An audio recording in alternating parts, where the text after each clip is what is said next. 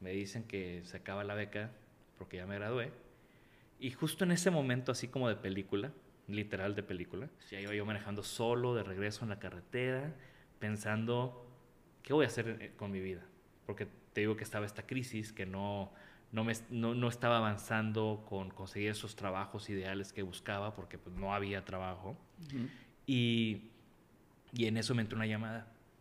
Me orillo y me hablan de, de Tupperware. Dicen, oye, Jorge Diego, hablamos de Tupperware, ¿te acuerdas de nosotros? Hiciste este concurso, nos interesa lanzar tu diseño al mercado. Entonces, puedes venir a Toluca, ahí está la fábrica, en Lerma.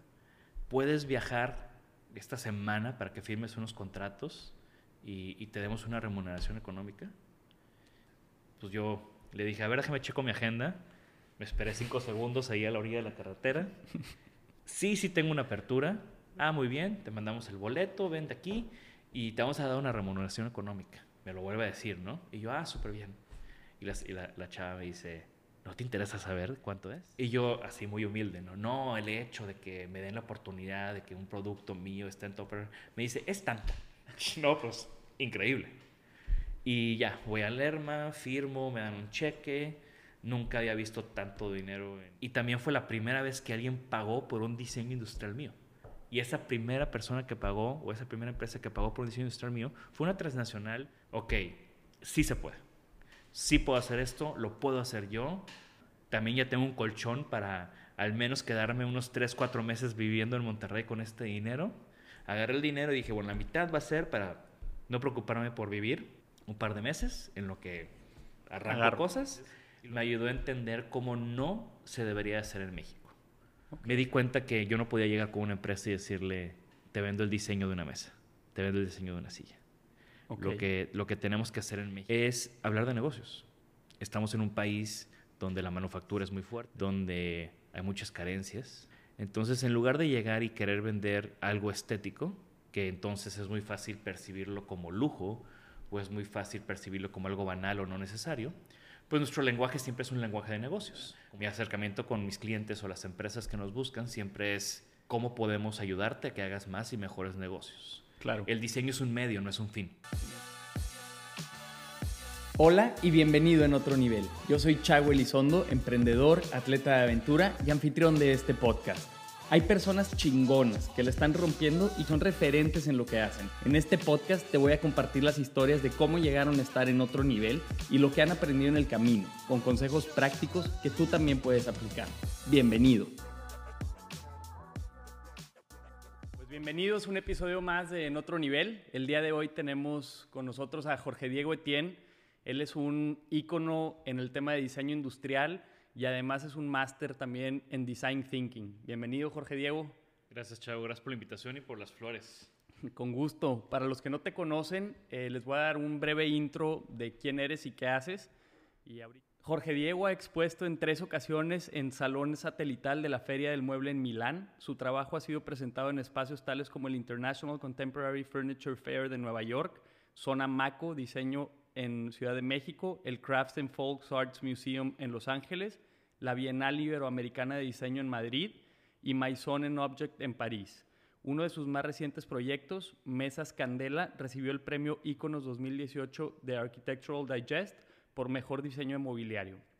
Jorge Diego fundó su estudio de diseño industrial en 2012 y ha trabajado con clientes como Coca-Cola, Tupperware, Concrete Works, Saboti, Conarte y Libby. Es cofundador de Decode, una iniciativa local que impulsa el diseño y talento joven en México. Además es miembro fundador de Cooperativa Panorámica, un colectivo de diseñadores mexicanos que utilizan el diseño como un medio discursivo. Jorge Diego participó en el distinguido programa Modern Design and Traditional Craftsmanship de JICA en Kyoto Institute of Technology y actualmente es docente en el TEC de Monterrey y en el Master in Business and Technology de Collective Academy, donde fue mi mentor y tuve el gusto de conocerlo. Pues bienvenido Jorge Diego y ahora sí me gustaría eh, poner en contexto las tres cosas que me gustaría tocar en este episodio. La primera es tu historia y cómo llegaste a donde estás. La segunda es el design thinking como herramienta para hacer negocios. Y el tercero es para qué y cómo generar comunidades de nicho, en tu caso, en el diseño. Entonces, primero arranquemos con ¿Qué hacen en Jorge Diego Etienne y qué haces tú específicamente dentro del despacho? Bien, pues nosotros somos un estudio de diseño y consultoría. De hecho, me gusta aclarar que somos consultores antes que diseñadores y utilizamos todas estas herramientas de pensamiento creativo, design thinking siendo una de ellas, pero no creo que sea como nuestra, nuestra base, nuestro fundamento. Y en general lo que hacemos es ayudar a nuestros clientes a hacer más y mejores negocios utilizando el diseño como una herramienta estratégica. Eh, para mí el diseño es un catalizador para generar valor. Creo que podemos generar valor o, o, buscamos generar valor en nuestra oficina, en la sociedad, en la cultura y pues también obviamente en la industria. Ok. Ahorita dices que design thinking no es como la principal metodología. ¿Cuál consideras tú que sí es como el principal método que utilizan? Pues nosotros tenemos una metodología donde design thinking es una de las herramientas que se emplean en las primeras etapas de, investigación, de empatía, eh, así como usamos muchas otras herramientas. Eh, nuestra metodología pues tampoco es como algo que inventamos nosotros, es una metodología muy básica de diseño. Yo creo que el pensamiento creativo y este tipo de, metodologías de diseño lo que ayudan es a cambiar el chip un poco, ¿no? Al de no tanto como experimentar, pero más como iterar, como empatizar. Ok. O sea, comenzar de un problema, investigar bastante, eh, hacer muchos prototipos, hacer muchas pruebas y al final buscar cuál es la mejor solución para lo que queremos lograr o cómo podemos exceder ese reto inicial que tenemos. Ok. ¿Y cómo fue esta transición de diseñador a consultor? Más o menos. Eso es, esa es una buena pregunta. Eh, cuando, cuando yo abrí mi oficina en el 2012, después de, de andar en Japón, que ahorita lo mencionabas, me di cuenta que si yo, bueno, o sea, un poco de contexto, estuve un año en Japón, pero antes de eso yo me gradué de diseño industrial en el TEC de Monterrey y durante mis estudios por fuera del TEC lo complementé esta etapa formativa con cursos en pues, escuelas de diseño reconocidas en Londres, Nueva York, Milán, con empresas en Francia, trabajé un tiempo en, en Holanda también. Y toda esta experiencia internacional de cómo se hacía diseño o cómo se podía trabajar o vivir del diseño en otros países, me ayudó a entender cómo no se debería hacer en México.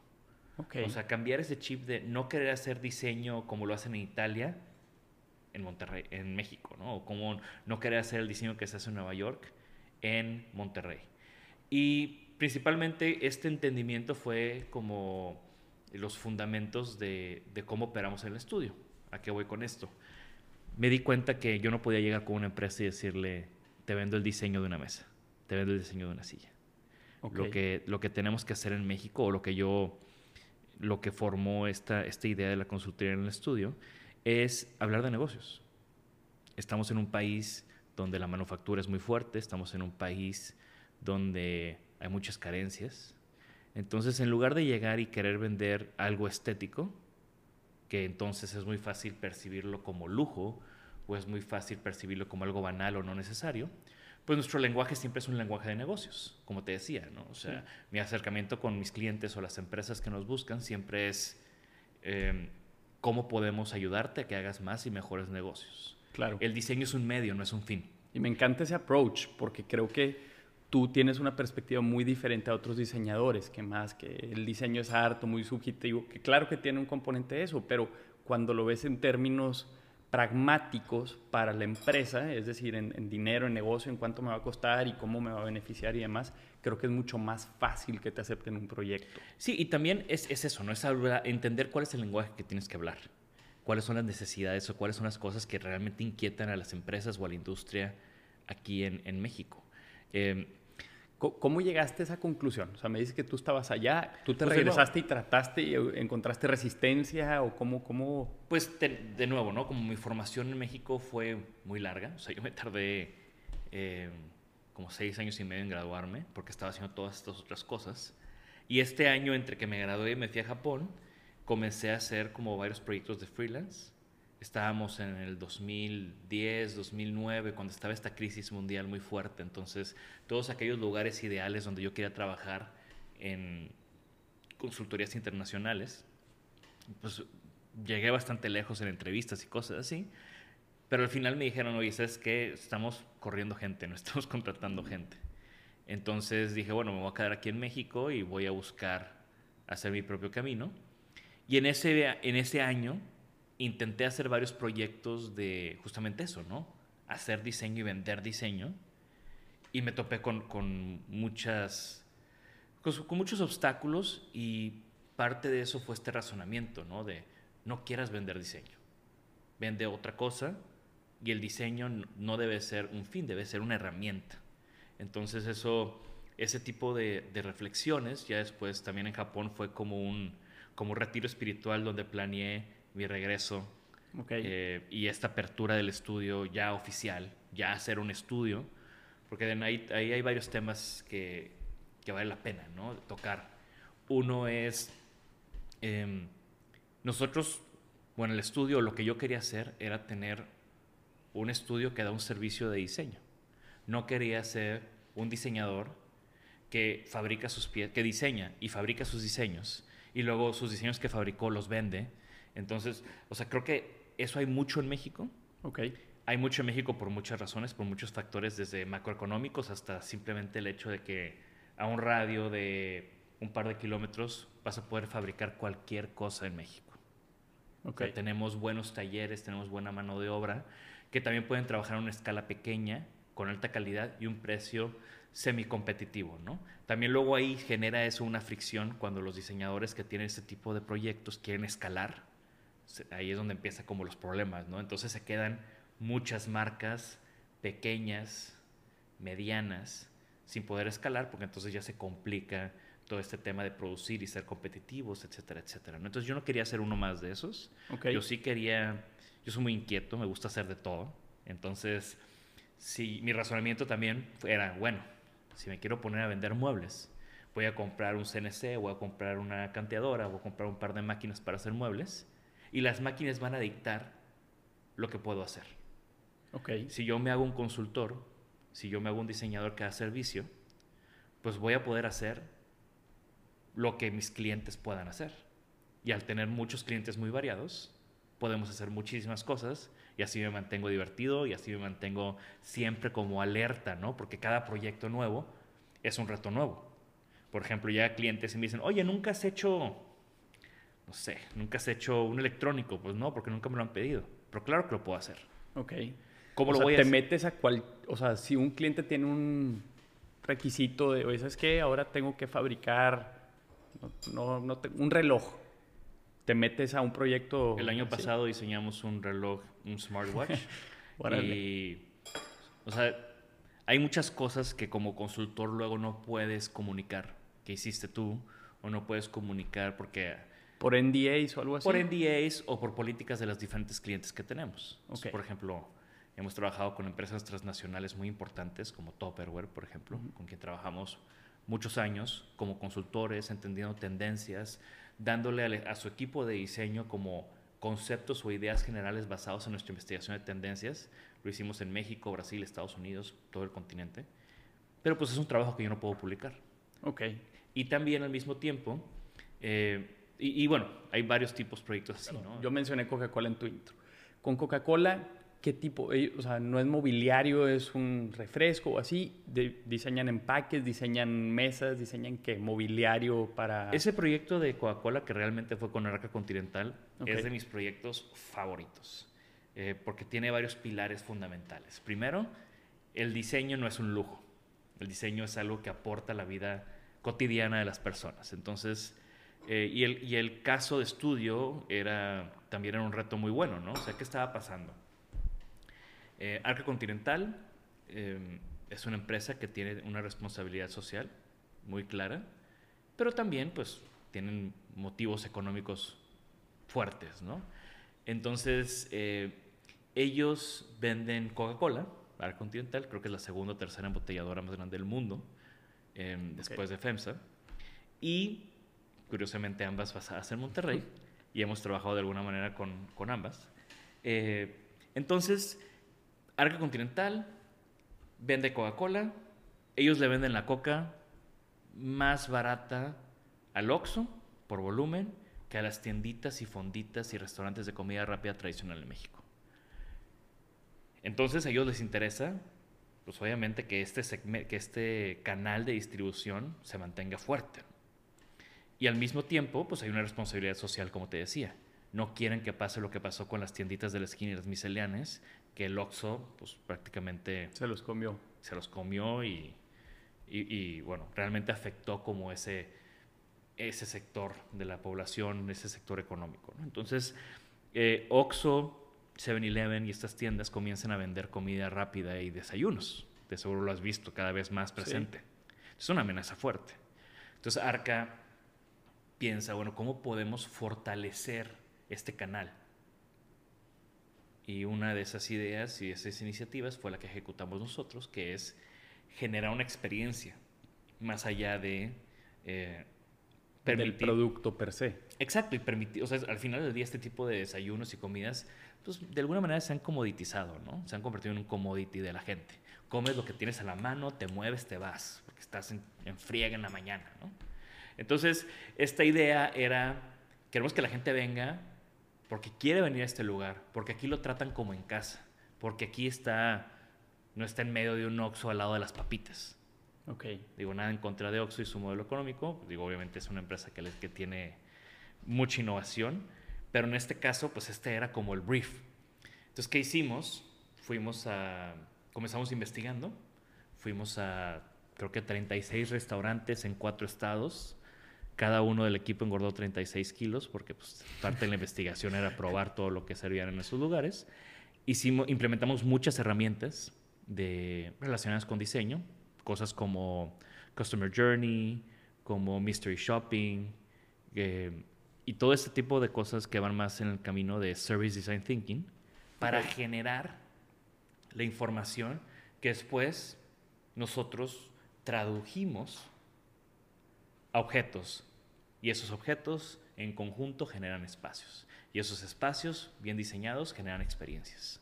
Diseñamos más de veintitantos muebles, se implementaron en un montón de restaurantes y hoy por hoy esos, más de 100 mil personas todos los días, bueno, no sé ahorita por pandemia, pero en promedio, cuando no había pandemia, casi más de 100 mil personas se sentaban todos los días en nuestros diseños. Y era un diseño estratégico, ¿no? Había una estrategia, una coherencia entre los objetos que generaban una experiencia que maridaban con, de alguna manera con la comida y con lo que se quería generar de ambiente en estos lugares. Y, y te digo que eso son varias cosas que toca que para mí son muy importantes, ¿no? Esa gente que va y que se come su taco que cuesta 10 pesos, 15 pesos, esa torta, ese desayuno, no está pagando por sentarse en una silla diseñada. Claro. En ningún lado sale mi nombre. Eso es irrelevante. Lo importante es cómo este diseño genera, es una herramienta o es una estrategia para generar valor a la vida de las personas, a la vida cotidiana de las personas que van todos los días y se comen unos tacos y se van. Claro. Entonces ese tipo de cosas eh, para mí son fundamentales en lo que hacemos o son los proyectos que me mueven bastante. Obviamente también me encanta diseñar la mesa Candela, que como tú dices ganó un premio, se exhibió en Milán y cuesta miles de dólares. Claro. Pero es lo que te digo, es como ese abanico de posibilidades que tenemos al posicionarnos como un estudio y una consultoría, nos abre puertas para hacer proyectos de todo tipo. Sí. En este proyecto de, de Coca-Cola em, pasaron varias cosas muy, muy divertidas, ¿no? Creo que son buenas anécdotas. Em, hicimos toda esta investigación y llegamos con, con Arca y les decimos, oye, pues es que hay que poner macetas. ¿Cómo? Nunca hemos, o sea, nunca hemos dado macetas. O sea, dales destapadores, dales mesas, dales cosas para que tomen coca y se la pasen bien. Pues sí, pero mira nuestra investigación. De los, todos los lugares a los que fuimos, veíamos estos típicos galones de agua, medio galón de agua cortado a la mitad, colgado con plantas cubetas de pintura hechas macetas, una y otra y otra vez, ¿no? Como estos hacks muy a la mexicana para poder poner plantas en sus lugares. Entonces, eso nos permitió que entonces sí hubiera macetas en la propuesta. No era un requisito inicial. Pues tuvimos que mandar a hacer más macetas porque la gente quería más y más macetas cuando ya se implementaron, cuando ya se implementó el proyecto. Entonces, es ese tipo de cosas que también son de esos aprendizajes de cuando tienes una buena investigación, cuando realmente observaste, empatizaste y entendiste los motivos de la gente, puedes hacer una propuesta que tenga un verdadero impacto en la vida de la gente. Ok, y, y me imagino que no todo es explícito, como dices tú, observaste, o sea, hay veces que la gente no te dice o no sabe exactamente eso, pero observando te das cuenta de alguna necesidad. Aquí es donde llegamos a la frase de Henry Ford, de que si hubiera preguntado a la gente qué quería, me hubieran dicho un caballo más rápido. Sí, es correcto. Y como te decía al principio, o sea, sí, Design Thinking es tu herramienta, pero también usamos todas estas otras herramientas sí. que al final tienen como, como propósito para nosotros generar información valiosa, generar información que nosotros podamos después traducir a un producto, a una experiencia, a una colección, a una estrategia, etcétera, etcétera, etcétera. Y estas herramientas que mencionas, ustedes constantemente cambian o iteran eh, pues la metodología que utilizan o las herramientas y cómo te enteras de esto, porque a cada rato salen metodologías nuevas o, o pues ya tienen ustedes bien definida su línea y, y lo mantienen. O, pues sí, como te platicaba al principio, usamos una metodología muy básica de diseño, em, donde, de nuevo, eh, descubrimos, que lo, utilizamos en la clase de, de, la maestría, ¿no? Que es esta etapa donde descubrimos, donde definimos, donde desarrollamos y donde entregamos, ¿no? El, el Discover, Define, Develop y Deliver. Y, y esa es nuestra base. Y ya los bloques que les metes, las herramientas que utilizas, pues van variando y van cambiando. Claro. Sí, definitivamente somos, o sea, tanto Alex que, que, dio la clase conmigo, que es mi brazo derecho del estudio, como yo, como todos los que estamos dentro del equipo, estamos constantemente leyendo, aprendiendo, conociendo y buscando siempre cuál es la herramienta correcta para el proyecto que tenemos en mano. Y hay veces de que no la tenemos y la tenemos que aprender. Sí. Entonces también eso, eso también hace esta vibra en el estudio de siempre estar aprendiendo, de, de siempre estar conociendo cosas nuevas. Digo, tú has ido al estudio, ves la biblioteca que tenemos. O sea, realmente sí leemos y sí estamos ahí, ¿no? Y justo por eso te lo preguntaba, porque además de que he visto el despacho y los conozco, este, sé que también estás metido en el tema de dar clases y enseñar a estas nuevas generaciones y por ende asumo que pues hay una constante pues lectura y, poniéndote al corriente con lo que va saliendo y nuevas tendencias, cosas, nuevas herramientas y demás. Y, sí, por eso te lo preguntaba también. Sí, también, o sea, eso es una de las ventajas para mí de dar clases, ¿no? Que es este tema de que it keeps you on your toes. Claro. Y, me encanta también como tener contacto con, jóvenes, eh, saber qué les intriga, saber qué les motiva y, eso me hace también ir aprendiendo y cambiando y, entendiendo cosas nuevas. Ahora, lo que realmente, creo que las clases que realmente han tenido un impacto en el estudio son las clases que damos en Colectivo Academy con ustedes. Okay. Porque, de nuevo, va con esta vertiente que te platicaba de diseño para no diseñadores. Y eso nos ayuda mucho porque, de nuevo, para mí, yo me pongo y me siento como un diseñador y podemos hablar de conceptos y de prototipaje y de mil, mil palabras que para diseñadores son del día a día. Sí. Pero tal vez para alguien que no está en ese medio, pues son, es, es algo muy ajeno. Entonces, el ejercicio de traducir todo eso a un lenguaje o a una manera en la que... ¿Tú qué estudiaste? Derecho. Que un abogado o alguien que estudió derecho lo puede implementar en su trabajo, claro. es lo que es realmente valioso. Y nos ayuda mucho con nuestros clientes, porque yo creo que el noventa y tantos por ciento de nuestros clientes no son diseñadores. De hecho, pues por eso nos buscan a nosotros. Em, y justo, pues para mí un ejemplo de las cosas así más satisfactorias fue cuando tuvimos la clase juntos y un día regresaste después de que hicimos un ejercicio y dijiste, ya junté a la gente de mi restaurante, hicimos este ejercicio y pasó esto y, o sea, agarraste la herramienta y te prendiste, que es lo más chido, digo, eso es muy característico tuyo, eh, este, estos ánimos y estas como energía, y llegaste y en una semana de la, de la clase a la otra clase ya habías hecho el ejercicio con tu equipo. Y ya no nada más fue como yo te lo traduje a ti, sino como tú después se lo comunicaste a todo tu equipo. Claro. Y, esto que estamos platicando aquí, yo tomé una clase donde Jorge Diego y Alex fueron mis mentores y hicimos un ejercicio, incluso nos llevaron a hacer un ejercicio en campo y fuimos a este lugar que es como una especie de restaurante, cervecería, etcétera. Y nos poníamos a observar a la gente y luego hacíamos este como mystery shopping que decía ahorita, que vas y comes, o sea, compras algo y cómo es la experiencia y te hacen, no sé, pierdes tiempo, no pierdes tiempo, hay mucha fila, está limpio, está sucio. Registras todo el journey. Ajá, registras todo y luego haces como estas pequeñas entrevistas a gente que está ahí. Sin ser una entrevista tal cual. Claro, exactamente. O sea, es como, como esta manera de cómo me relaciono con la gente y obtengo información o simplemente los escucho. Sí. Y después de escucharlos, Tienes estos insights. Exacto, extraigo insights. Ajá. Pero, pero bueno, me quiero regresar un poquito eh, más atrás, Jorge Diego, y preguntarte, ¿tú cuándo supiste que querías ser diseñador? O sea, ¿cómo llegaste a esa decisión? Inconscientemente desde que tengo 10 años. Ok. O sea, y esa es una historia que ya he contado muchas veces.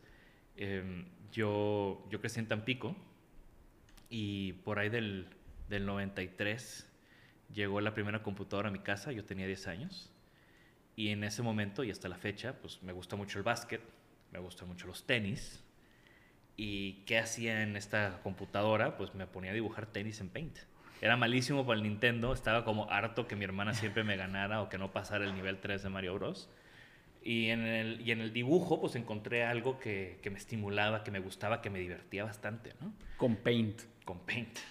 Y de hecho yo digo que estamos hablando del 93, los primeros Air Max que tuvieron aire en toda la suela creo que salieron en el 95, 96. Eh, yo los diseñé primero. Pero bueno, eh, combinada con estas pasiones del básquet, de Jordan, de dibujar y de usar una computadora y empíricamente fui aprendiendo softwares con este hobby de dibujar y de pintar y de hacer estupideces, ¿no? Bueno, cosas sin sentido tal vez a veces. Y, y así fui aprendiendo softwares. Mi familia tiene, o en ese momento pivoteó en su, en su negocio, como muchas familias mexicanas en, después de la crisis del 94. Y mi mamá, eh, mi mamá y mi papá comenzaron a, a, a, tener este proyecto de diseño editorial de revistas, tanto sociales como culturales, como turísticas, gastronómicas en Tampico. Y, y ya por ahí, del, de hecho, me acuerdo que yo le, yo le enseñé a mi mamá Photoshop. ok.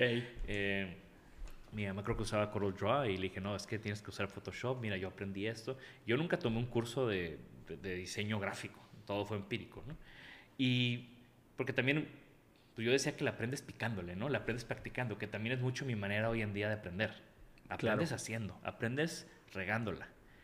Y por ahí del 97 habrá llegado el internet a Tampico o estuvo widely, widely accessible. Y una de las primeras cosas que, o sea, a mí me fascinaba esa idea de comunicar, ¿no? De que estoy aquí yo en Tampico y hago una página de internet que va a poder leer y ver a alguien del otro lado del mundo. Me, me fascinaba esa idea, ¿no? Hasta la fecha creo que esta hiperconectividad para mí es genial. Eh, que se ha, se, se ha denotado más con las redes sociales, ¿verdad? Obviamente. Y bueno, en ese momento, en el 97, pues volteo y le digo a mi mamá, pues tú tienes una revista turística que promociona Tampico y que se manda físicamente a todo el mundo, pues ¿por qué no hacemos una página de internet? Uh -huh. Mi mamá no tenía idea que era eso. Me dijo, bueno, pues ahí sí, claro, a ver. Eh. Yo, a ver, pásame tus, tus fotos y tus textos y arme la página. ¿Cuántos años tenías ahí? 14. Órale. Hago esta página a los 14, 15 años y, y de repente le empiezan a marcar a mi mamá oye, ahora ya ofrecen también el servicio de páginas web. y me acuerdo que mis papás era como que, mira, no entiendo qué estás haciendo, no entiendo de qué se trata este rollo, pero pues, hay gente preguntando.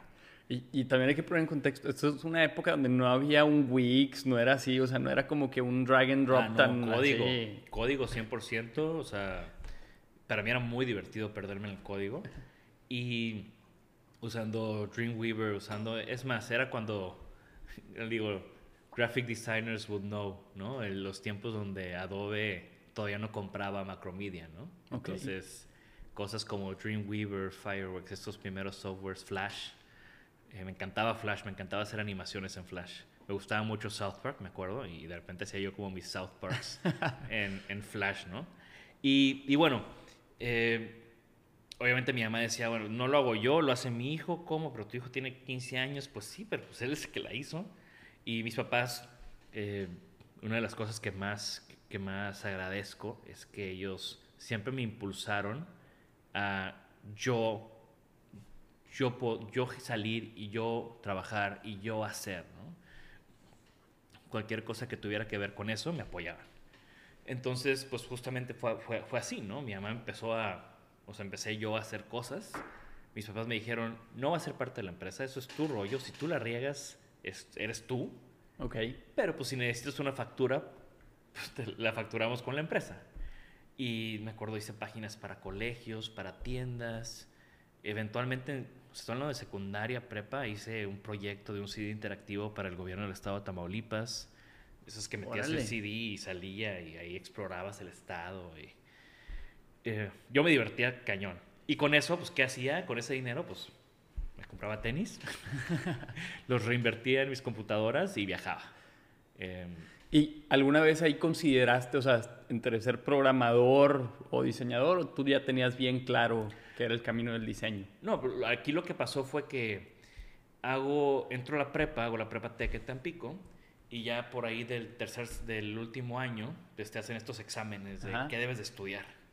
Y pues obviamente el TEC en ese momento no, todavía no tiene diseño gráfico. Entonces, pues, ¿qué me salió?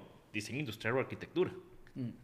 Mi mamá es arquitecta no ejerció, de alguna manera tampoco fue muy encouraging a que fuera arquitecto.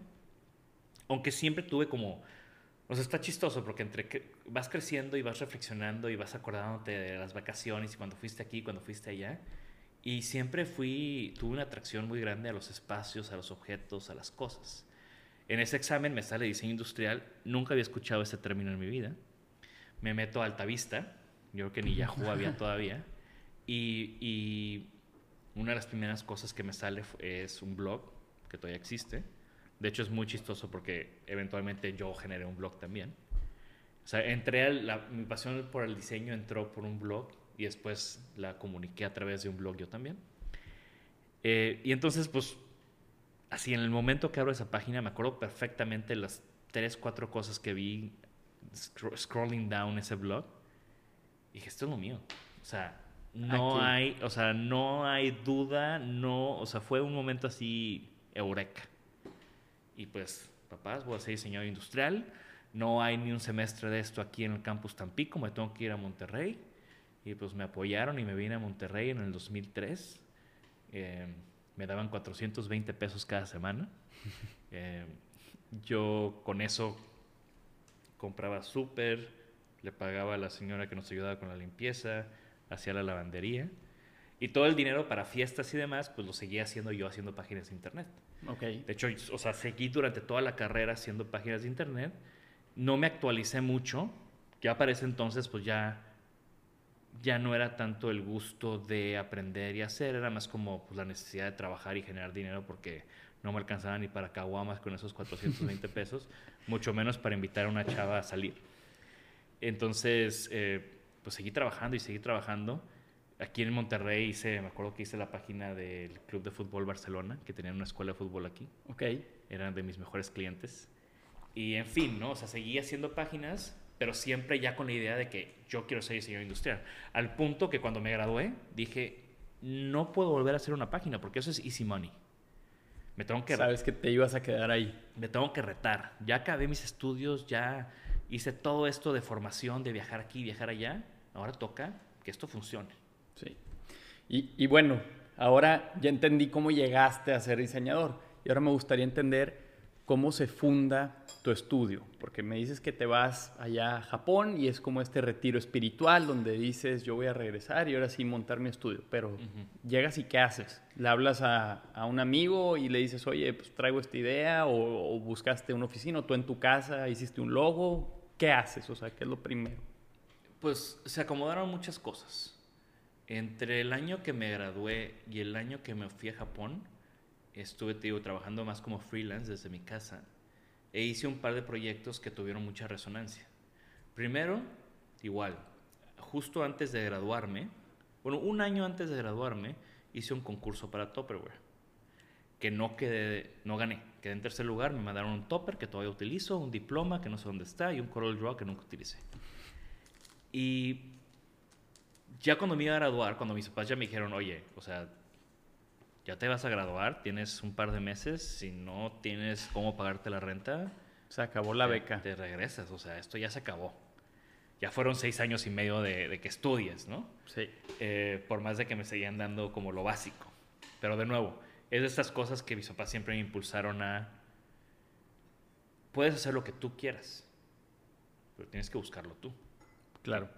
O sea, y bueno, ahí como un paréntesis, ¿no? E, e, esa, esa idea de luchar, de trabajar por lo que quieres, es de los mejores aprendizajes que, que tuve en mi casa. O sea, pues yo quería ir a Europa, chingón, ve a Europa, pero no te vamos a pagar el viaje. Claro. O sea, entonces ahí era donde yo trabajé un año, eh, mi último año de, de, prepa, hice muchas páginas, todo lo ahorré, y me fui con mis amigos 60 días a Europa. Sí. Y ya nada más fue, también eso me ayudó a, generar esta idea de, de, de, no pedir permiso. O sea, yo llegué con mis papás y no les dije, puedo ir. Les llegué, llegué y les dije, me voy a ir a Europa. Voy a hacer todo esto, ya tengo todo esto planeado, todo esto ahorrado. Nada más me falta el vuelo de regreso. También como que medio planteado así, ¿no? De que ayúdame con el vuelo de regreso si no me quedo allá. y y así es como logré muchísimas cosas desde chico, ¿no? Con esta idea de trabajar, hacer, no pidas permiso. Te apoyo, pero búscalo tú.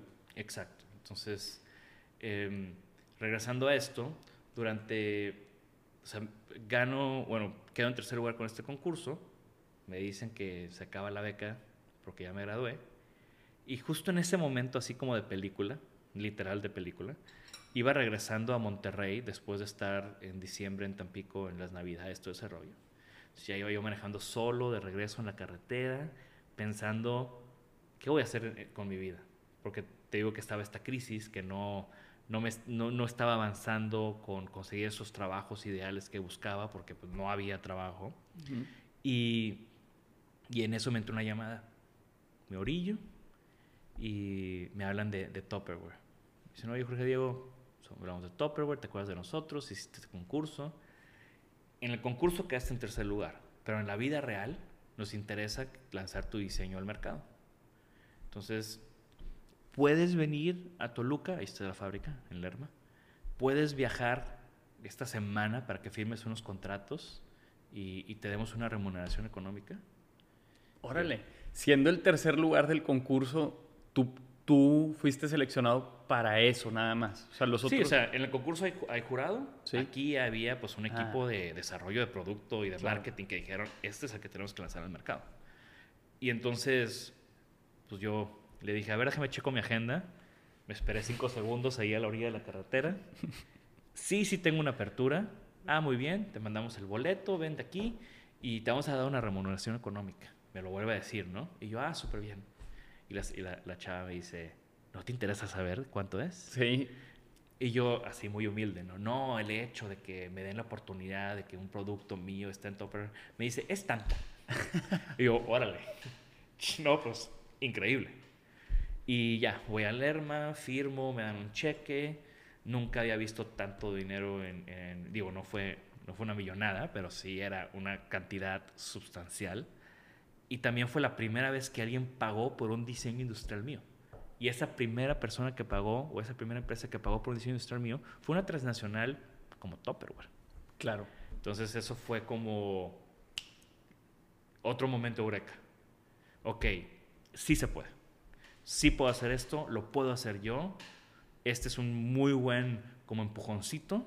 También ya tengo un colchón para al menos quedarme unos 3, 4 meses viviendo en Monterrey con este dinero Agarré el dinero y dije, bueno, la mitad va a ser para no preocuparme por vivir un par de meses en lo que arranco cosas y la otra mitad la invertí en un producto o en un objeto que había diseñado como dos, tres años antes en la carrera, que, que era esta pieza que ahorita acabo de reeditar otra vez, que se llama Choose Your Bullets, que es una lapicera em, en forma de pues, donde van las, las balas de la pistola, agrandado un proyecto que pues fue como mi carta de presentación para mucha gente. Es como mucha gente me conoció. Y es de esos proyectos que me ayudaron a entender cómo no hacer diseño en México. ¿Qué es esto de tú tu diseño lo fabricas y luego lo quieres vender? Sí, y también es pues entender tu mercado. O sea, diseñé esta lapicera en el TEC cuando iba en una clase que nos pidieron hacer un, un, un cenicero.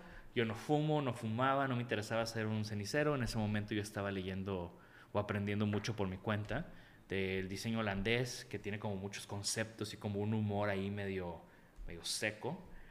Y, y me topo con esta frase de Edward Bottom que todo el mundo ha escuchado, que es eh, la pluma es más poderosa que la espada. Mm.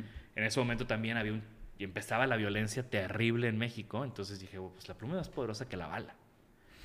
Eh, nosotros tenemos más poder como ciudadanos, con nuestro trabajo, con nuestras firmas, eh, haciendo el bien, que agarrando una pistola. Entonces dije, pluma, bala, la pluma es más poderosa que la bala, ¿dónde pongo la bala? Y así es como genero este objeto, que de hecho hasta te puedo dar un par para que regales aquí a tu audiencia, luego, Órale. luego vemos la dinámica. Y este objeto, pues era casi un kilo de aluminio maquinado, hermoso, y costaba, pues, pues es un costo sustancial. Para que vean que el giveaway va a estar fregón. Ah, sí. No, pero ahorita ya no. Ah, o sea, en ese momento la estructura de costos estaba hecha para poder vender a través de alguien. Ok. O sea, te digo, era casi un kilo de aluminio, entonces de entrada ya es algo caro. Y ese, el precio del mercado era 100 dólares en ese entonces. Ahorita el precio del mercado es 900 pesos, lo pueden comprar en mi página web. Em, y entonces, tengo esta pieza invierto en hacerla bien. O sea, ¿qué es hacerla bien? Hacer un buen costeo, mínimos, máximos, cantidades, empaque, eh, código de barras, etcétera, etcétera, etcétera. Ya fotografías fregonas, lo pongo en mi página y me pongo a tocar puertas. Voy aquí en Monterrey a Gant con, con Mariana Andoni, una gran amiga que siempre le voy a agradecer que me dio ese primer, ese primer espacio. Se empezó a vender en Gant la verdad es que casi no se movió porque era una lapicera de mil pesos, ¿no? Y en México la gente no compra una lapicera de mil pesos. Entonces fue de esas cosas que empecé a aprender, ¿no? De entender tu contexto, ser coherente con lo que haces también a un nivel de precio. Para no hacerte la historia larga, ese Choose Your Bullets, en siete años que fue como su primera vida, em, se vendí, vendí como 12 mil piezas Órale. Eh, por todo el mundo pero de las 12.000 piezas no se vendieron ni 500 en México. Es más, yo que la mayoría de las de México yo los regalé. Era mi carta de presentación, ¿no? Conocí a alguien chido, llegaba y le decía, mira, tengo un te regalo Choose Bullets, ¿no? Que eso es muy padre y eso es también un consejo, ¿no? O sea, yo siempre le digo a, la gente, ¿no? O sea, a mis alumnos, tienes que, que, hacerte memorable. Claro. Tienes que hacerte memorable y en, ese, en esa ocasión o en esos años cuando iba empezando, mi manera de hacerme memorable era Choose Your Bullets. Choose Your Bullets Entonces, pero era un proyecto también que pues tal vez no se vendió mucho en México, pero llamaba mucho la atención. ¿no? Lo pusieron en museos, en exhibiciones. E-, esa pieza ha estado en, en, museos en México, en varias partes de México, en Los Ángeles, en Francia, en libros muy importantes eh, por autores de Nueva York, etcétera, etcétera. Entonces, ya tenía un colchón, ya tenía un producto, ya se empezaba a vender. Eh, y así es como generé como este, esta base de qué sí, qué no, qué me gusta, qué busco. Eh, hice un par de proyectos más. Entre ellos hice un proyecto como muy rápido para una empresa de memorias de oficina que se llama Ofimodul. Y también eh, por medio del Choose Your Bullets me empezaron, o sea, dijeron como que, ah, mira, un diseñador en Monterrey, porque no, hasta la fecha no hay muchos estudios de diseño en Monterrey, ¿no? Casi todo está en la Ciudad de México. Guadalajara también se podría decir que es una, una potencia de, de diseño en México. Y entonces me empezaron a invitar a muchos proyectos para que hubiera alguien de Monterrey. Y, estuvo muy padre eso porque era muy joven y estaba de repente en exposiciones o en proyectos con diseñadores que yo leía de ellos cuando iba en la carrera, pero por el simple hecho de ser el de Monterrey, pues me metían en el paquete. Y eso también empezó a dar como mucho nombre. Entonces hice tres proyectos claves que fue una pieza para una galería de México, Galería ADN, el Choose Your Bullets y el molkaware, que es este topperware que te decía que tiene una forma de, de molcajete. Y me voy a Japón. Y mientras que estoy en Japón, agarran vuelo. O sea, el Chucho Bullet empieza a vender cañón. Eh, la, pieza de la galería está en una exposición importante. Eh, en el Design Week México. El Molkaware pues también genera como este ruido. Entonces, de alguna manera, mientras que estaba en Japón, esto me dio también como una plataforma para decir, ya tengo un portafolio, ya tengo algo que enseñar. Ya tengo, también generar este discurso del, de, del diseño como herramienta estratégica. Y ya tenía también como un, un cliente que era Ofimodul, que de hecho antes de irme a Japón hice un proyecto rápido. Y justo antes de regresar me buscan otra vez y me dicen, ¿ya vas a regresar de Japón? Y yo, sí, ya voy a regresar. Y dije, chingados, me van a buscar, me van a decir que les regrese el dinero porque nunca hicieron. O sea, yo me fui a Japón, me desconecté, pero pues nunca salió al mercado lo que diseñé. Cuando regreso de Japón me hablan, yo ya iba así, te juro que yo iba con la idea de que me iban a pedir el dinero de regreso. Y me dicen, oye, nos dimos cuenta que no lo podemos hacer solos. Necesitamos de tu ayuda. Necesitamos que te involucres más con nosotros. Yo tenía muy claro que, tenía que, que quería tener mi oficina, que quería tener mi consultoría. Entonces les digo, bueno, puedo ser su director creativo como externo. Aceptaron. Fue una relación de seis años. Diseñamos, diseñamos 12 colecciones. Eh, me involucré. O sea, ahí sí me metí hasta la cocina. Porque también empezamos a tener proyectos que, que fueron muy exitosos y que ayudaron como a, a, darle la vuelta a esta empresa que tenía 30 años en ese entonces.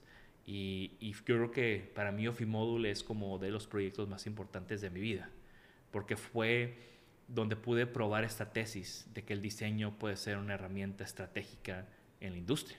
Okay. Y puede transformar organizaciones por completo. Tan es así que el proyecto lo pausamos o lo, lo buscamos nuevos horizontes cada uno después de una relación de seis años, pero este año nos volvieron a buscar y estamos de nuevo trabajando con Ofimodul con nuevos retos. Ahorita en un tiempo de pandemia, imagínate el reto que es estar en una empresa de muebles de oficina. Entonces estoy súper claro. emocionado por este reto. Ya estamos trabajando con ellos y, y estoy súper contento porque para mí es, una, es un, como una casa, eh, Ofimodul. Y hablando ahorita que mencionas retos, ¿Cuál crees tú que ha sido el reto más grande que les ha tocado vivir en su estudio? Pues el reto de tener un estudio de diseño en México. Ese es el reto más grande. Ok. Definitivamente.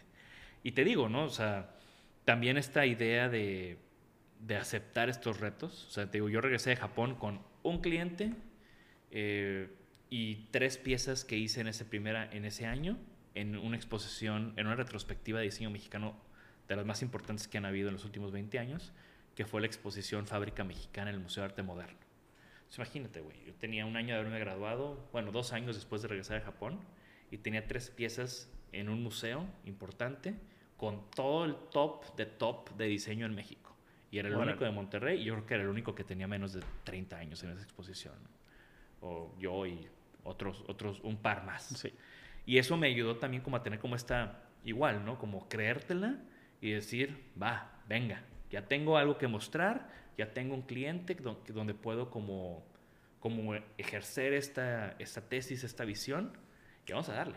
¿Tuviste mentores de, de, que fueran diseñadores industriales en esta, en esta parte de tu vida? Sí, digo, aquí hay una historia paralela que no hemos tocado para nada, que también fue muy importante o ha sido muy importante en mi vida y que también estoy reactivando ahorita como que la pandemia reactivó muchos proyectos que de los miles de proyectos que platicaste ahí en, sí. en la introducción. Cuando yo estaba en el 2008, a la mitad de mi carrera, de mi carrera eterna que te platicaba, eh, bueno, un, un, poco antes yo me iba, yo me iba a hacer un semestre de intercambio, como uh -huh. típico, ¿no? Estás en la carrera, te tienes que ir a intercambio, entonces pues monté lana, mis papás pusieron una lana y, y yo la otra, y me iba a ir a Italia a una escuela patito, pero a vivir Italia. Eh, ¿Por qué digo patito? Y no voy a decir la escuela porque todavía está ese intercambio en el TEC. Eh, era estos intercambios que va el que paga, ¿no? Claro. Yo me quería ir a... Yo me, me acuerdo que había una escuela que se llama Elisaba en Barcelona. Eh, creo que Karen hizo un intercambio ahí, ¿no? No, eh, estuvo en París. Estuvo en París, bueno. Eh, pero Karen era de las aplicadas. Podía aplicar a cualquier a cualquier programa. Karen, tu esposa que es arquitecta. Mi esposa también es arquitecta y también está involucrada en este mundo del diseño y también estuvo en el TEC y participó en algunos de los programas de intercambio del TEC. Sí, y yo no tenía acceso a eso porque no tenía las calificaciones. Entonces, pues bueno, me voy a ir al que va todo mundo. En ese momento mi papá se enferma gravemente, entonces pues ya no te puedes ir a ningún lado. De hecho, tuve que meter menos materias, pues al ser una empresa familiar, yo tenía que ir a Tampico a echarle la mano a mis, a mis papás. Y mi papá estuvo casi dos años en una cama de hospital, así de, así de cabrón. Ok. Y también esa fue una de las razones por las cuales me tardé seis años y medio en graduarme. Un año tu, llevé la mitad de materias, tomaba clases martes, miércoles, jueves, jueves en la noche, me iba a Tampico en un camión o en Viva Aerobús iba empezando. Jalaba el viernes, jalaba el sábado, el domingo me iba yo al hospital para que mi mamá descansara. Y lunes me venía a Monterrey, hacía o el domingo en la noche me venía a Monterrey, hacía tareas el lunes, martes, miércoles, jueves, de regreso a Tampico. Y así estuve mucho tiempo. Y, y entonces me fui atrasando y este intercambio que ya tenía pagado, pues oiga, ya no me voy a ir, me regresaron todo el dinero, entonces tenía como una cantidad sustancial de dinero eh, de un semestre fuera. Y en ese momento, pues en todas estas, me acuerdo que al hospital siempre me llevaba revistas de diseño y libros y demás, y me di cuenta que la manera de, de evaluar una escuela de diseño es por sus egresados y por sus maestros. Y no conocí, ya iba conociendo más del mundo de diseño, y esa escuela no figuraba, para nada. ni con egresados ni con maestros. Okay. Entonces dije, pues no es a donde me, o sea, no me puedo ir a las otras porque no tengo las calificaciones. Esta es una escuela patito. ¿Cuáles son las mejores escuelas del mundo de diseño? No, pues son estas. ¿Cuánto cuesta un semestre? Puta, no, no puedo ir, es imposible, es demasiado dinero. No tienen intercambio con el TEC. Bueno, ok, ¿cuáles tienen veranos? Mínimo para mm. dip my toes ahí, ¿no? Ah, pues estas tienen veranos. Y pues de nuevo, ¿no? Tenía esta lana. Me voy con eso, con la lana de un semestre a esta escuela Patito. Me alcanzaba para irme un verano a un mes a Londres, un mes a Milán. En Londres en Central St. Martins, en Milán en Domus. Y esa fue como el, el, el pivot point de, de, mi vida, yo creo. Ok. Porque, primero, no tanto por los maestros, pero por la gente que conocí. Conocí, conocí gente que estaba apasionada, tan apasionada que se quería ir a meter un verano a estudiar en estas escuelas, ¿no? También eh, tuve la oportunidad de conocer diseñadores muy fregones. O sea, estos programas, pues muy, gran parte era visitas a fábricas, estudios. Ok. Y eso fue también como, pues estás en dos capitales del mundo del diseño. De, Sí. esta- de estar haciendo cosas aquí para un maestro y, y leyendo, pues de repente estás en la fábrica donde hacen esas lámparas. Me acuerdo que fue la fábrica de Floss, eh, que es para mí la mejor empresa de iluminación del mundo. Y eh, pues estar ahí, ¿no? Y con el director de producción y fue así como, o sea, me, abrió los ojos. Y te digo que conocí gente muy importante, que luego se convirtió en gente muy importante en mi vida. Eh, uno de ellos es Sander Brauer y otro es Mark Regelman. Y Sander se quedó en Milán estudiando su maestría en Domus. Estos cursos mucha gente los hacía para ver si se metían o no a hacer maestrías en esas escuelas. O sea, tenía un nivel alto. Sander trabajaba ya en un estudio de diseño de Holanda. Conocí a su jefe ese verano. Se queda en Milán y me dice, güey, si te encanta este rollo, porque se ve que te encanta, tienes que venir a la Feria del Mueble en abril. Vente y, o sea, comemos, o sea, comes cualquier cosa por 5 euros, te comes un pedazo de pizza duro, y te quedas en mi depa y vienes a la Feria del Mueble en Milán Como espectador. como espectador. Pero de nuevo, es, es- yo creo que para mí la Feria del Mueble en Milán es la meca. Todo todos los señores tienen que ir al menos una vez en su vida. Y si participas, pues mejor. ¿no? Entonces, por primera vez voy a la Feria del Mueble en Milán en, en el 2007. Ahí iba empezando Facebook, entonces yo en Facebook como que hacía mis relatos de lo que iba viendo, porque siempre me gustó como escribir. En todos estos viajes que hacía, siempre le escribía a mi mamá cartas y como journals, ¿no? Y como que a la gente le gustó. Y del 2007 al 2008 que volví, a- qui- quise volver a ir, bueno, en este verano del 2007 dije, ya tengo esta experiencia en, en Londres, ahora quiero tener, y, y Milán, en Europa, ahora quiero tener experiencia en Nueva York. Ok. Me fui a Nueva York con, con otro amigo que conocí en sus cursos y, y estuve en Parsons, también una experiencia increíble. Y empecé a ir a la feria, empecé a ir a la feria todos los, yo creo que desde entonces, yo creo que he ido en, desde el 2007 hasta ahorita, son 14 años, he ido como 11 veces a la Feria del Mueble en Milán. ¿Y has expuesto? Y expuesto. O sea, de nuevo, la primera vez que fui a Milán, voy a esta feria, entro a este lugar que es el Salón Satélite, que yo ya había leído, que es como que donde todos mis, mis ídolos del diseño expusieron, porque es como dentro del evento oficial hay un espacio para diseñadores jóvenes y ahí estuvieron, o fue el punto de partida de muchos ídolos míos. Entonces voy a este lugar, digo, no mames, yo tengo que estar aquí. Me tomó nueve años estar ahí. ¿Y cómo entraste la primera vez que entraste ahí? Aplicas. Pero mandas una pieza o dices, tengo esto. Mandas tu aplicación con lo que quieres mostrar, quién eres y demás. Eh, te digo, un comité te aprueba y dice... un comité muy picudo te aprueba. O sea, para mí el saber que Paola Antonelli, la curadora del MoMA, y que Alessandro Mendini, un gran diseñador que ya falleció, vieron, nada más con saber que lo vieron, porque apliqué y lo aceptaron y ellos eran el comité, para mí también es de las cosas más increíbles de mi vida. Y entonces llego aquí y digo, eh, eso está increíble, eventualmente yo tengo que estar aquí. Eh, pero bueno, ¿Algún diseñador, o sea, como, lección de esto, algún diseñador joven que ya tiene algo de trayectoria, pero no tiene esta pues exposición al mundo por lo que entiendo de tu historia, esta parte de, de salir y buscar tú también estas oportunidades, pues creo que son un gran catalizador para, para llevarte a ese siguiente nivel, ¿no? Sí, yo siempre lo que le digo a los diseñadores jóvenes es que tienen que crear sus propias oportunidades. Nadie está esperando a que se gradúen para contratarlos. Claro. Tú tienes que ir, tocar puertas, hacer concursos, hacer prácticas, viajar, exponer para que se generen esas oportunidades. O sea, mucho de lo que te he dicho. Y mucho de esto son inversiones. O sea, al revés, en vez de que te van a pagar, tú estás prácticamente, me imagino, financiando pues tu vuelo, tu esto, tu aplicación, concursos que no te pagan. Pero... Que ese es otro, que ese es otro, otro de los consejos que siempre doy, que tienes que invertir en ti y en tus ideas. O sea, muy chingón. O sea, tú y tus ideas muy chingonas, a ver, mételes lana. Haz que sucedan. Un render no cuesta nada, güey. Cuesta un par de horas de hora nalga estar ahí en la computadora. Pero hacer que suceda, hacer un prototipo, invertir, costear, exponer, es pues una nota. Claro. Entonces ahora sí que put your money where your mouth is, ¿no? Claro. Pero bueno, toda esta historia era para... Hablo mucho, ¿verdad? No. toda esta historia era para, para platicarte que... ¿Los mentores? No. No, lo de... Sí, los mentores, perdón. Toda esta historia era para platicarte que en la segunda vez que fui a Milán, dije, güey, tengo que, tengo que platicar de esto. Más gente tiene que enterarse de esto. ¿Por qué nadie en la escuela me está platicando que existe este lugar, esta feria donde vienen todos los chingones, donde está todo lo más increíble del mundo, que es un carnaval de diseño en Milán todo, cada abril? Tengo que hablar de esto. Y así es como comienzo en mi segunda visita a la Feria del Mueble en Milán en el 2008 un blog que se llama o que se llamó Designaholic. Obviamente con mi conocimiento de páginas web, programé mi blog, empecé a escribir, yo bien profesional, ¿no? O sea, primero, antes de irme, a todos mis compañeros por Facebook les mandé una invitación de voy a estar blogueando, checa esta página y voy a estar subiendo cosas.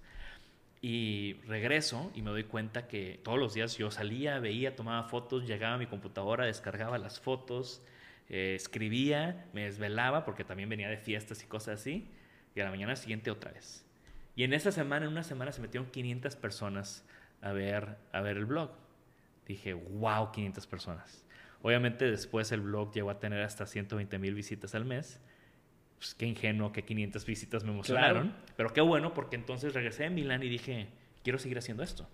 Me sirve bastante eh, escribir sobre diseño porque es una manera de procesar todo lo que estoy viendo. Porque siempre había sido mucho de leer un chingo, de leer libros, de leer revistas, de estar viendo exposiciones, pero no había como este post-producción, post... Eh, claro, análisis. Análisis, ¿no? Y, y, me doy cuenta también que muchos de mis compañeros de, de clases no no tenían como el interés o no tenían la rutina de estar pendiente de lo que estaba pasando en el mundo del diseño, pues porque las revistas eran carísimas, o sea, Wallpaper y ese tipo de revistas fuera, pues te costaban 800 pesos todavía. Y pues yo sí comía frijoles, pero me compraba la Wallpaper, pero la mayoría no lo hacía.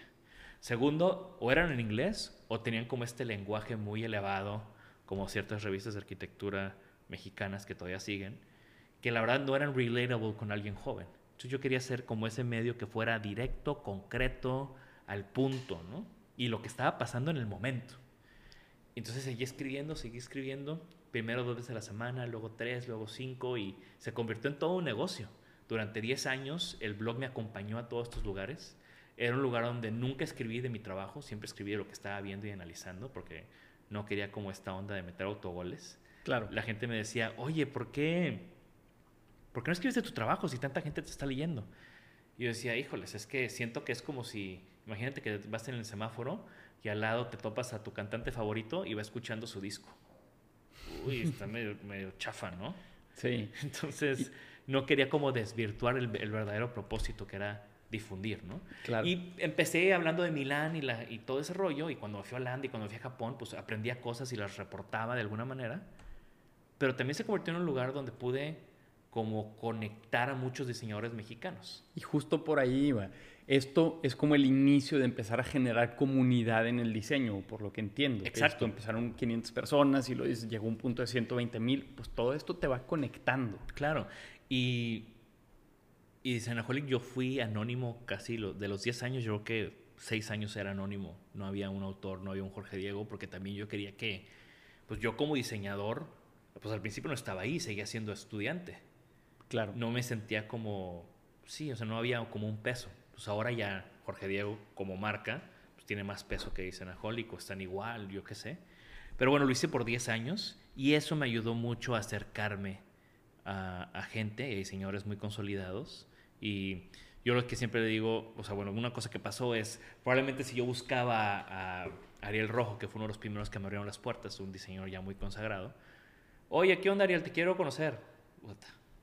Probablemente no me hubiera dicho nada, pero le dije, oye Ariel, ¿qué onda? Soy Jorge Diego, tengo este blog, quiero escribir a ti. Ah, no, ven, pásale mi chavo, vente. Entonces así conocí a mucha gente y, y también lo empecé a hacer con diseñadores jóvenes, no nada más escribía de consagrados. También me- me- se convirtió en un lugar donde destapábamos a ciertos diseñadores jóvenes. Ok. Y, y bueno, de Designaholic, después empecé a hacer un evento que se llama Decode con, con Alexis del Toro aquí en, en Monterrey.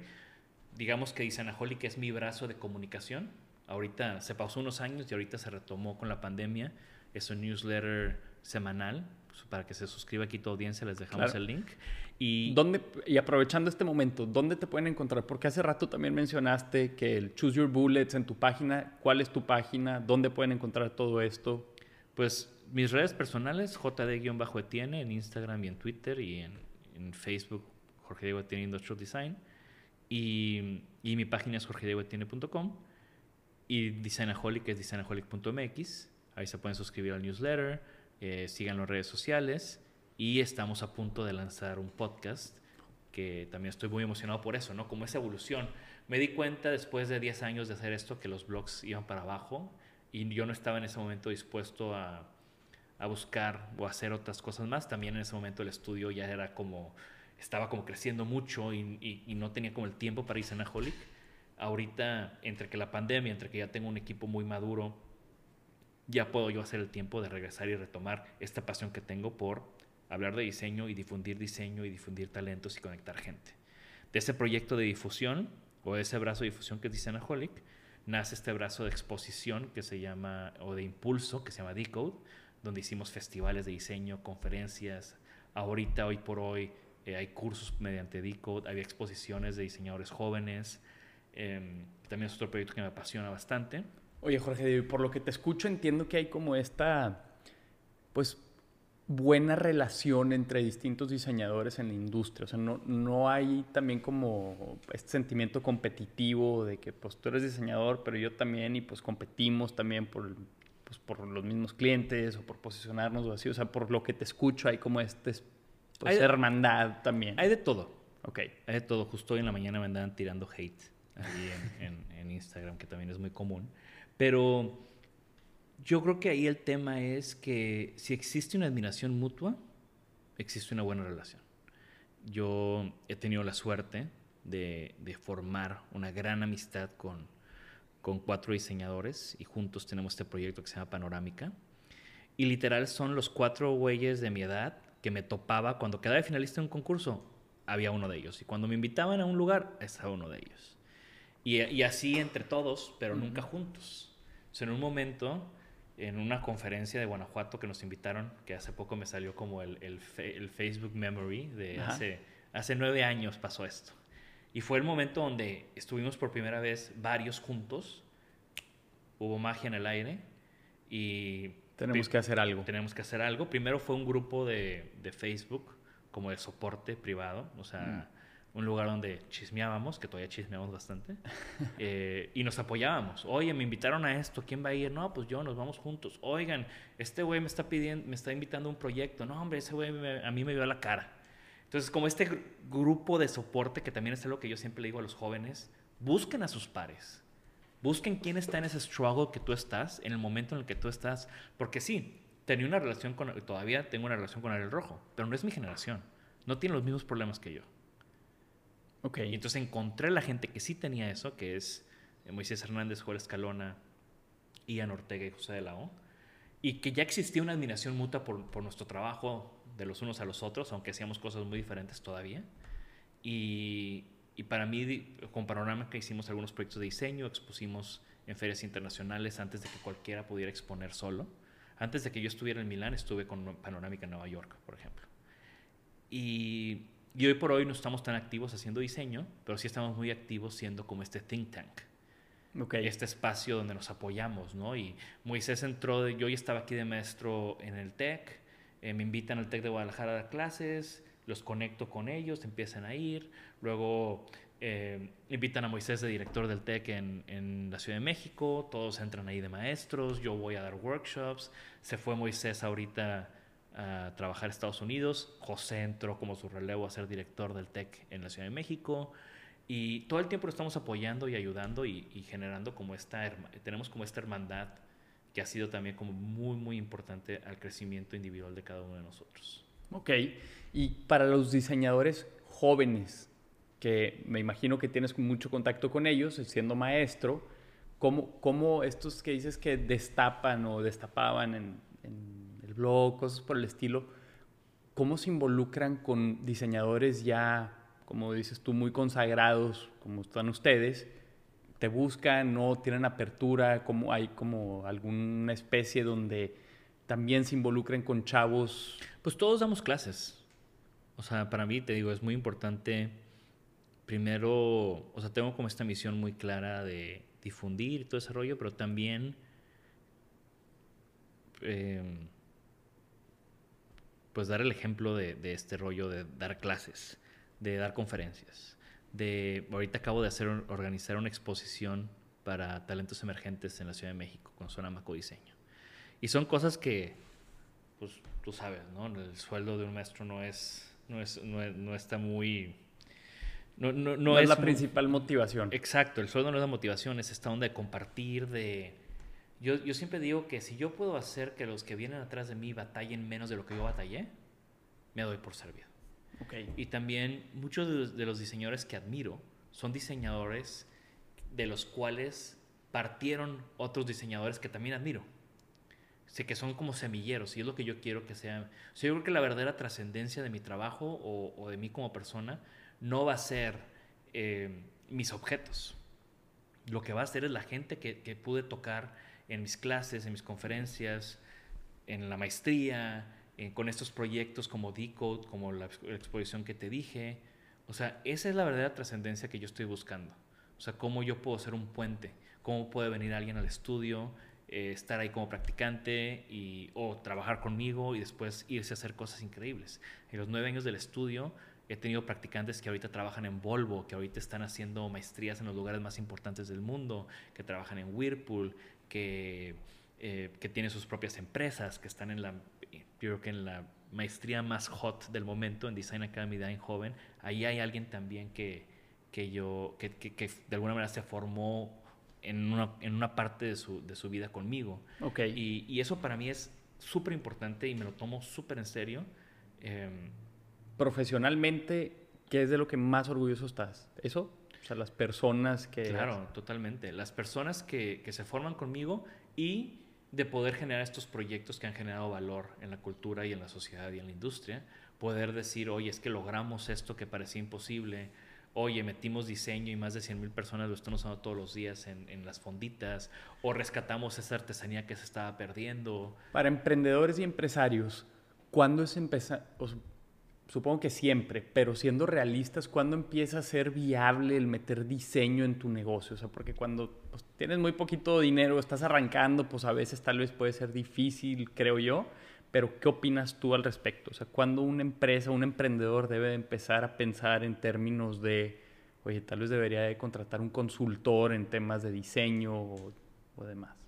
Pues yo creo que hay maneras y hay diferentes deals. O sea, ahorita Em, en, con temas de startups y eso es muy fácil ofrecer equity eh, a cambio de servicios de diseño. Digo, eso se hace mucho en Estados Unidos. Y, pero yo creo que, como tú decías, ¿no? pues obviamente nunca es muy temprano. Yo creo que también depende del tipo de, de servicio, de producto que tengas. O sea, creo que si vendes un producto, pues ese producto tiene que estar bien diseñado. Claro. O sea, ese es el punto de partida. Esa experiencia tiene que estar bien resuelta. Entonces, muchas veces, lamentablemente, em, buscan que haya primero una pantalla padre, un branding increíble, y luego se preocupan por, por, el producto, ¿no? O quieren pagarle a un estudio de branding lo que cobra, pero al, al que va a ser el producto que vas a vender, le pichicatean. Entonces, creo que eso es algo de lo que me he topado mucho, lamentablemente. Y son de los proyectos en los que si está sucediendo esa dinámica, me alejo. O sea, ni para qué entrar ahí. Cuando, cuando ya hay como este sesgo eh, y no hay este entendimiento de, pues, focus on your product, ¿no? Y, y, bueno, cada vez tenemos la fortuna de que más gente se acerca con nosotros. Entre, entre más case studies o, casos de éxito tenemos, eh, más, nos, te buscan. Más nos buscan y eso también está muy padre, ¿no? Y tener clientes en, en Europa y tener clientes en Estados Unidos y tener clientes en Asia, pues también nos ha dado como una validez. Y obviamente todos los clientes que tenemos en México, que son la, la, gran mayoría. ¿sí? Y Jorge Diego, acercándonos un poquito al final del episodio, me gustaría preguntarte cuál consideras tú que ha sido el mayor tropiezo que has tenido. he tenido un montón. Creo que yo me enfoco en, en, ese tema de, de, levantarte rápido en lugar de estar ahí wallowing en, en, tus, en tus fracasos. Pero yo creo que uno de los tropiezos importantes fue querer hacerlo todo yo y no, no buscar ayuda. Okay. O sea, buscar ayuda en administración, en temas legales, en temas... O sea, al final, de nuevo, entiendo ese tema que platicábamos ahorita, ¿no? Pues empiezas chico, pues quieres, tienes que hacerlo todo tú. Pero yo creo que hubiéramos tenido un mayor crecimiento si desde el principio hubiera hecho como esta estructura que ahorita tenemos, donde tenemos como todos estos aliados, todos, todo este equipo interno y externo, donde se complementa y donde se suma. Claro. En lugar de estar quitando mi tiempo valioso de, de hacer estrategia, de hacer diseño, de hacer consultoría, para andar haciendo facturas. Claro. Entonces eso es... Te permite enfocarte en lo que eres mejor. Entonces yo diría eso, ¿no? Busquen ayuda Ok. Busquen ayuda y, y sepan delegar. Eso es como de mis, de mis aprendizajes mayores de los primeros años de la oficina. Ok. ¿Y qué sigue para Jorge Diego? O sea, ¿dónde te ves tú los siguientes cinco años? muchas cosas. O sea, creo que estamos en una etapa de maduración muy importante en el estudio. Vamos a cumplir 10 años el año que sigue y lo vamos a celebrar como se debe. Pero también es un momento de reflexión de cómo llegamos aquí y hacia dónde queremos ir. Creo que es un momento que nos estamos redefiniendo. No sé ahorita cuál va a ser el outcome, pero con Alex estamos teniendo como cada semana estas juntas de, estrategia, de cuestionarnos y, y, cuestionarnos muy duro de lo que hacemos, cómo lo hacemos y qué queremos hacer más. O sea, si tú te estás promocionando todo el tiempo que vendes manzanas, pues te van a buscar para manzanas. Entonces, qué otras cosas queremos hacer. O sea, sí, vendemos manzanas, pero también peras y naranjas y demás. Entonces, eh, estamos como redefiniendo la oferta de valor del estudio, tal vez. Creo que hemos evolucionado y hemos abierto nuevos campos que, que antes, o sea, pues sí, nos conocen porque hacemos muebles increíbles. Pero ¿cómo comunicamos que, que sí, es un mueble increíble, pero atrás hay una consultoría de negocios que fue más importante que el mueble se vea muy bien. Estamos como con esta etapa de, entendimiento, de introspección. Igual, la pandemia ayudó mucho para eso. Eh, y de cómo comunicarlo. Cómo comunicarlo y cómo blindarlos. O sea, creo que la pandemia nos hizo a todos o a muchísima gente darnos cuenta de lo frágiles que somos, de lo frágil que puede ser nuestro modelo de negocios, de lo, eh, y muchas otras cosas. Eh, lo bueno es que aquí seguimos y que nos está yendo bastante bien después de este bache, pero pues cómo pudimos haber evitado eso. Creo que eso es también una cosa que todo el mundo se puede preguntar. Pues sí, la cosa está jodida. Pues sí, está jodida, hay una pandemia global. Pero ¿pude haber evitado que la cosa estuviera jodida para mi negocio? O minimizado. O minimizado. O sea, entonces creo que eso levantó mucha reflexión para mí y, estamos trabajando en eso. Y también como que en ese tema de 10 años, es, un número, es un número fuerte.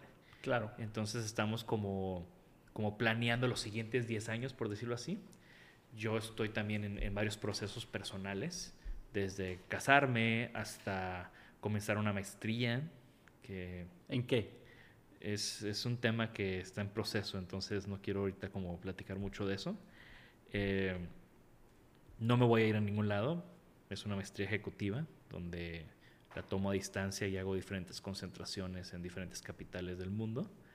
Eh, que me emociona bastante, que es un, de nuevo, ¿qué hice? Pues me puse un nuevo reto. Claro. Quiero seguir aprendiendo, quiero seguir creciendo y creo que en este momento con la experiencia que tengo y hacia donde quiero ir, ese es un, un trampolín para lograrlo. Eh, también estoy como comenzando unas nuevas etapas en, como docente. Okay. En, con diferentes cosas pasando también en ese tema. Entonces, pues, ¿qué sigue? Siguen muchas cosas. Casi que les quiero decir que stay tuned, porque estoy empezando este tema del podcast, estoy escribiendo un libro, estoy haciendo muchísimas cosas y, y el siguiente año creo que van a empezar a verlas, ¿no? Y van a, va a empezar como a, ya a salir al público todas estas cosas que he venido trabajando desde el año pasado. Ok. ¿De todo esto se pueden enterar a través de tus redes sociales? Sí, si me siguen eh, no se van a arrepentir. me encanta compartir, me encanta recomendar, me encanta estar en contacto con la gente y creo que el Instagram ha sido una gran herramienta para hacerlo. Hablando de recomendaciones, para ir cerrando, tres recomendaciones que pudieras darnos. Pueden ser blogs, pueden ser podcasts, pueden ser libros. Em, sí, totalmente, digo, te digo, yo soy consumidor ferviente de, de todas estas cosas. Yo les recomendaría que si están en, si quieren una recomendación de diseño, yo les recomendaría seguir la cuenta de una mujer que se llama Alice Rosthorn, em, que escribe sobre diseño, historia del diseño, en unos posts de una manera muy buena, es de mis autoras favoritas. Em, pero síguela en Instagram, aunque no sean diseñadores, van a aprender muchísimo de eso porque creo que al final el diseño es un reflejo del tiempo en el que vivimos y podemos aprender mucho de lo que está sucediendo o de lo que sucedió a través del diseño. Eh, una recomendación de podcast. Me encanta, un, yo soy, o sea, además de todo esto, si crees que soy apasionado con el diseño, ni te platico de la música eh, y de los conciertos. Eh, me gusta mucho un podcast que se llama History of Modern Music Podcast. Ok. Los recomiendo bastante. Eh, hablan de diferentes temas de una manera bastante, bastante entretenida. Ahorita estoy leyendo el libro de Obama. Me encantó. Me está encantando el libro de Obama. ¿De Barack o de Michelle? De Barack. Ok. Está un poco... Está denso, pero si les gusta la política y que a mí también me gusta, sobre todo como, como estos temas globales, creo que es un, es un lente muy interesante hacia lo que estaba pasando. Y regresando a mis recomendaciones musicales, también leí hace poco el libro de, el libro de Flea, el bajista de los Red Hot Chili Peppers. Sacó una biografía que se llama Acid for the Children, que está increíble, que curiosamente se acaba justo en el primer toquín de Red Hot Chili Peppers. Entonces, no es la historia de los Red Hot Chili Peppers, es toda, lo, toda su historia y toda su vida que se me hace, me, me, me gustó bastante, bastante. Eh, hace rato mencionaste... Pero, perdón, ah. pero el libro de Flea, escuchen el audiobook, porque lo, lo, lo, lee él. Y de repente está platicando cosas cuando fallece un amigo y cosas así, se le quiebra la voz y es, es, es bastante... Eh, Emocional, sí, sí, sí, Mencionaste uno de tus Eureka Moments, que fue cuando viste este blog, que dijiste, wow, sé que estamos hablando de algo que sucedió hace muchísimos años. No sé si todavía exista algo en temas de diseño que veas blogs de ese tipo. Sí, yo leo, yo soy amante de los blogs. En lugar de sacar el periódico en las mañanas, me leo como 40 blogs de música, de diseño, de moda, de tecnología, de todo. Eh, mis blogs favoritos además de designaholic.mx, que bueno, ya no es blog, pero síganlo. Me encanta un blog de diseño que se llama The Scene. Ok. D-E-Z-E-E-N. Creo que es de los mejores blogs. Me gusta mucho Fast Company Design, que es de esta revista Fast Company de innovación, de negocios, y tiene su sección de diseño que, que creo que a gente como tú, emprendedora, les va a gustar bastante. Eh, sigo el blog de Pitchfork, que es como una fuente buena de noticias de música. Ok. Y creo que esos tres blogs son los que, los que recomendaría. Muy bien. Y bueno, Jorge Diego, no sé si haya algo más que yo no te haya preguntado y te gustaría compartir antes de cerrar. O... Bueno, creo que hablé bastante, hablé bastante de, de mí en este tiempo. Eh, creo que lo único que me gustaría compartir es que una de las cosas más difíciles en la vida es encontrar tu pasión. Yo si de algo me siento afortunado es que la encontré muy joven. Entonces nada más quiero decirle a todo mundo que, que no se desanimen si todavía no han encontrado su pasión y que sigan trabajando en eso y que cuando la encuentren hagan algo con ella hagan algo con ella, ¿eh? Y yo también coincido con Jorge Diego en esto. Creo que sí, el encontrar tu pasión, pues es de las cosas más importantes que hay en la vida. Gracias, Jorge Diego. Gracias por haberme aceptado la invitación. Gracias por todo lo que nos compartiste, por estar aquí. Y nos vemos en el siguiente episodio. Si les gustó, déjenme sus comentarios aquí abajo. Me pueden escribir directamente en Chago Elizondo en Instagram o aquí en YouTube en Spotify, donde lo estén escuchando. Si quieren comentarle algo a Jorge Diego también, está en sus redes sociales. ¿Dónde te pueden encontrar otra vez más? en jd-etienne en Instagram y Twitter y también como designaholic.mx en Instagram. Perfecto. Nos vemos en el siguiente episodio. Muchas gracias, Jorge Diego. Gracias.